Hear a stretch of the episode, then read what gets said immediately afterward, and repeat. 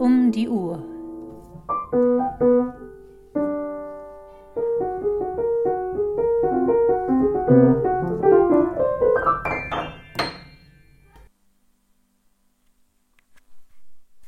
Hey, sagt der Schwede und schreibt der Schwede auch gerne in Anreden im Brief. Hier wird ja auch geduzt, bis auf den König, was ich echt sehr sympathisch finde. Und ganz ehrlich, dieses sehr geehrte Damen und Herren in deutschen Briefen finde ich mittlerweile manchmal doch ein bisschen albern. Egal. So, ich wollte euch heute gerne etwas über den Tiergarten in Stockholm erzählen, über das Kulturhaus, über Süßigkeiten und darüber, dass ich bitterlich friere. Es ist so kalt geworden, ich wollte mich zwar nicht übers Wetter beklagen, aber ich kann nicht anders. ähm, ich freue mich immer noch auf den Schnee. Doch, wirklich. Aber dieses Zwischenwetter, dieses 8 Grad kalt und jetzt nachts so kalt, dass ich schon eine Decke über meiner Decke im Bett habe. Wir haben sogar schon den Kamin an und morgen werden die Heizkörper angeschaltet. Ich habe gehört, in Deutschland ist es 30 Grad. Ähm, ja, neidvolle Grüße von meiner Seite. Dafür haben wir heute ein kleines Feuer draußen in einem Feuerkorb angemacht und Marshmallows geröstet. Also man muss die Sachen ja auch positiv nehmen und sehen. Hm. Also Tiergarten. Hier in Stockholm direkt mitten zentral, da gibt es eine Insel. Stockholm selbst hat ja 14 Inseln und da ist auf 14 Inseln gebaut. Und diese eine Insel war früher zu königlichen Zeiten der Jagdort. Da hat man halt Rehe, Hasen, hast du nicht gesehen, die Tiere ausgewildert, teilweise gehegt und gepflegt und Wilderer auch freundlich entfernt. Und ähm, genau, das ist die grüne Lunge von Stockholm und ist echt wunderschön. Also wenn ihr nur mal wenig Zeit habt in Stockholm und überlegt, was ihr gucken sollt, dann wirklich Gamlestan, also die Altstadt. Bestimmt noch einige Orte, die ich selbst noch gar nicht kenne, aber der Tiergarten, der ist echt grandios. Da gibt es unter anderem einen Vergnügungspark mit alten Bahnen, also mit ähm, Achterbahnen und so. Dann gibt es einer der ersten, ähm, wie nennen wir das, Freilichtmuseen, genau, wo du halt die Häuser sehen kannst, die aus ganz Schweden auch dann dahin transportiert worden sind, ganz alte Bauernhöfe an den Wochenenden und auch in den Ferien. Da werden auch die Handwerke tatsächlich gezeigt und es gibt auch für die Kinder einiges zu mitmachen. Tiere sind auch dort in Gehege und das ist echt schön. Dann gibt es ein Aber-Museum hier auf der Insel, da war ich noch nicht. Den Junibacken, das ist einmal Abtauchen in Astrid Lindgrens Welt. Man darf da sogar auf dem kleinen Onkel sitzen, der allerdings aus Holz ist. Immerhin. Ganz viel wird er auch dann ähm, Theater gezeigt vor Ort, eben direkt aus den Stücken. Michel von Lönneberger, Pippi Langstrumpf natürlich. Das ist echt nett. Allerdings auf Schwedisch. Es gibt am Ende der Insel, ganz unten, das Waldemar Süde, wenn man das so ausspricht. Da sind ähm, Ausstellungen zu sehen, ist eine Galerie auch und ganz aktuell über Worpswede soll es da etwas geben. Wenn ich mich nicht täusche, über Mutterson Becker. Aber da will ich noch unbedingt hin. Ich warte gerade noch nicht. Und es gibt ganz neu, das kenne ich auch noch nicht, das Wikingermuseum.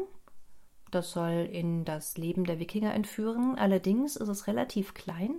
Der, Ein der Eintrittspreis dafür relativ groß. Und da muss ich mal schauen, erstmal umhören, ob sich das lohnt oder nicht. Ich war jetzt im Vasa-Museum. Das ist echt super gewesen. Das ähm, ist ein schönes, großes Holzgebäude, extra gebaut für ein Schiff. Aber das ist natürlich nicht nur irgendein Schiff, sondern das ist das einzige erhaltene Schiff aus dem 17. Jahrhundert und zwar lass mich mal kurz schauen, hier, mit über 95 Prozent Originalteilen und Verzierungen. Das ist echt krass. Wenn man da echt reinläuft, ist man schon mal sprachlos, weil das so imposant vor einem aufragt.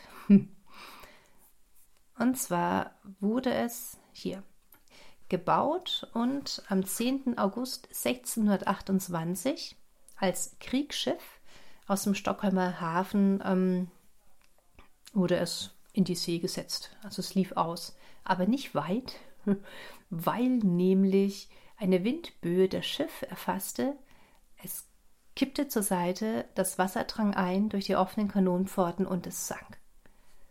Und man sagt, dass mindestens 30, vielleicht sogar 50 oder sogar noch mehr der 150 Besatzungsmitglieder ums Leben kamen. Und genau 333 Jahre später hat man das Vasa-Schiff endlich wieder geborgen. Es heißt Vasa nicht nach der Knäckebrotmarke, wie manche Leute denken, sondern nach einer ehemaligen schwedischen Königsdynastie. Vasa. Genau. Es ist mittlerweile, also diese ganze Ausstellung, richtig digital aufgearbeitet worden. Es gibt ähm, für Kinder auch mh, hm, sowas wie so digitale Spiele, die man machen kann, also so ein paar oben. Es gibt echte alte Kanonen, die finde ich noch beeindruckender als die Spiele. Es gibt dann sogar noch so eine kleine Kinderecke, da werden zwei Bilderbücher vertont, an die Wand projiziert. Das ist echt nett. Und ja, sogar ich habe gelacht, obwohl ich nicht alles verstanden habe. Aber genau. Hm, was kann ich euch noch erzählen? Ach, die Geschichte, wie das Wrack geborgen wurde, fand ich auch total nett. Und zwar war das ähm, jemand, der in der Nähe von Stockholm, also in den Scheren, sein Elternhaus hatte. Und da wurden als nach einem Sturm Wrackteile, kleine Teile angespült. Und da war er fasziniert davon und hat sich erkundigt, wo das eben, was es sein kann, wo das herkommt. Er heißt übrigens Anders Franzen. Hm. Das war Anfang der 50er Jahre. Und er hat herausgefunden, dass in den Salzgewässern der Holzwurm, der Schiffsbohrwurm, dass der nicht überleben kann. Das bedeutet, dass er echt gute Karten hatte, dieses Wrack relativ gut erhalten zu bergen. Und er blieb am Ball und fand es eben dann 1956, eben 333 Jahre später. Wie das Schiff gebaut wurde, das wurde ähm, von insgesamt über 400 Menschen gebaut, und zwar auf Befehl des schwedischen Königs Gustav II. Adolf. Der Bau selbst dauerte zwei Jahre und das Schiff besaß drei Masten, bot Platz für zehn Segel. Es maß 52 Meter vom Masttop bis zum Kiel und 69 Meter vom Bug bis zum Heck und es wog 1200 Tonnen. Das war eine der mächtigsten Schiffe der Welt. Es hat auf drei Decks hat es eben die Kanonen gehabt und ähm, in dieser Ausstellung gab es irgendwo die Erwähnung, dass die Dänen bereits zitterten, weil sie wussten, dass dieses Schiff auf sie zukommen sollte. Sie zitterten aber nicht lange, weil es ja nach ein paar Metern schon wieder unterging. Was echt verwunderlich ist, weil zu der Zeit wurden eigentlich schon Modelle gebaut. Also es gab Modelle von irgendwelchen Bauwerken. Deshalb ist es komisch, dass sie nicht ein Schiffsmodell auch gebaut haben mit diesen Maßen im Vergleich und das dann ähm, haben Probe sägen lassen keine Ahnung. Aber das war ähm, nicht tief genug gebaut. Und auch die Gewichte, die die unten reingeschmissen hatten, ähm, Steine und Fässer, das war einfach nicht ausreichend, sodass es eben nicht tief genug im Wasser lag und somit eben bei der Böe gekippt ist. So, ganz schön viel zum Schiff und zum Tiergarten. Ich kann es euch echt nur empfehlen, wenn ihr reinkommt und dieses fette Teil seht, dann ähm, verschlägt es euch schon die Sprache. Bestimmt. Es gibt da auch ein Restaurant drin. Wenn es euch nicht die Sprache verschlägt, dann könnt ihr euch da auch Pfannekuchen oder Waffeln reinziehen. Genau. Ach, übrigens zum Stichwort ähm, Pfannekuchen und Waffeln. Es gab hier mal in den 1940er Jahren ein Problem, dass nämlich die schwedischen Naschkatzen ziemlich arg an Karies litten. Und zwar so arg, dass sich die äh, Regierung überlegt hat, was kann man da machen. Und sie führten die Lördags-Goodies ein. Die gibt es heute noch. Und zwar gehst du in einen Supermarkt deiner Wahl, sogar schon im Lidl gibt es das. Da gibt es nämlich dann offene Theken. Das sind eigentlich auch die größten Theken, die ich kenne zum selber rausmachen von den Süßigkeiten. Das Gummibärchen sind, kleine Schokoladen, Bonbons. Also was dein Herz begehrt und was dein Herz auch nicht begehrt, das liegt da rum. Du kannst mit Schaufeln das in deine Tüten reinfüllen Und diese Tüten werden eigentlich ausschließlich samstags gegessen. Das ist eben der Clou. Die Kinder in Skandinavien, ich kenne das auch aus Norwegen schon, die essen unterhalb der Woche nichts Süßes, aber am Samstag dürfen die sich so eine Tüte in den Bauch schlagen, dann ist denen wahrscheinlich eh schlecht und dann reicht es schon wieder für die nächste Woche. Es gibt auch neben den Süßigkeiten-Theken daneben direkt auch schon Salztheken mit Nüssen und so Zeugs. Und das soll damit Freitagabend schon anfangen. Freitag Salz, Samstag Zucker, Sonntag Klo. So sieht das aus. Hm. Ich war noch diese Woche, das fand ich auch noch sehr schön, ähm, da habe ich eine Freundin getroffen, ein Hallo an Sandra und vielen Dank für dein, schönen, für dein schönes Buch im Kulturhaus in der Stadt. Lustigerweise, als wir noch in Berlin gewohnt haben, da hatte ich eine andere Mama aus dem Kindergarten. Die hat in diesem Kulturhaus gearbeitet, vor vielen Jahren, als die in Stockholm gewohnt hat.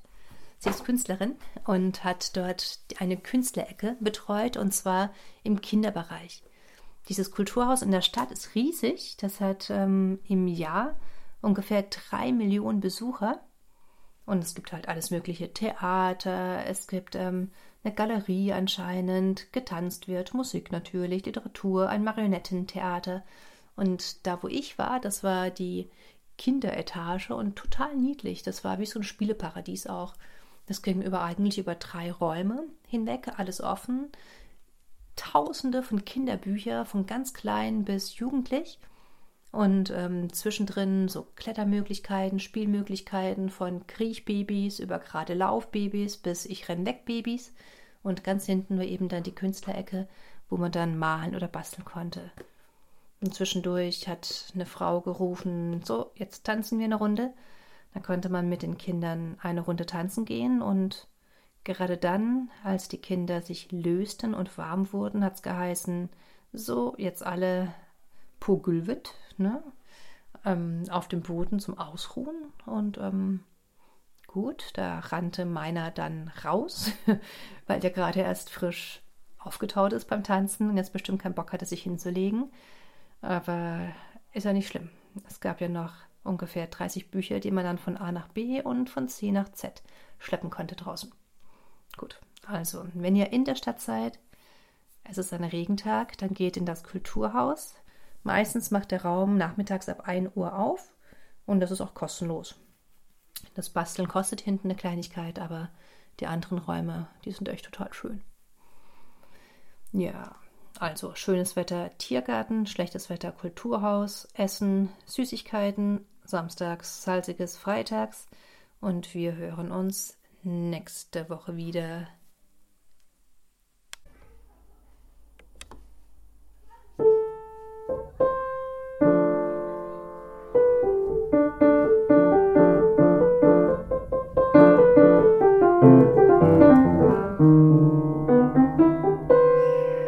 Danke fürs Lauschen. Habt's fein.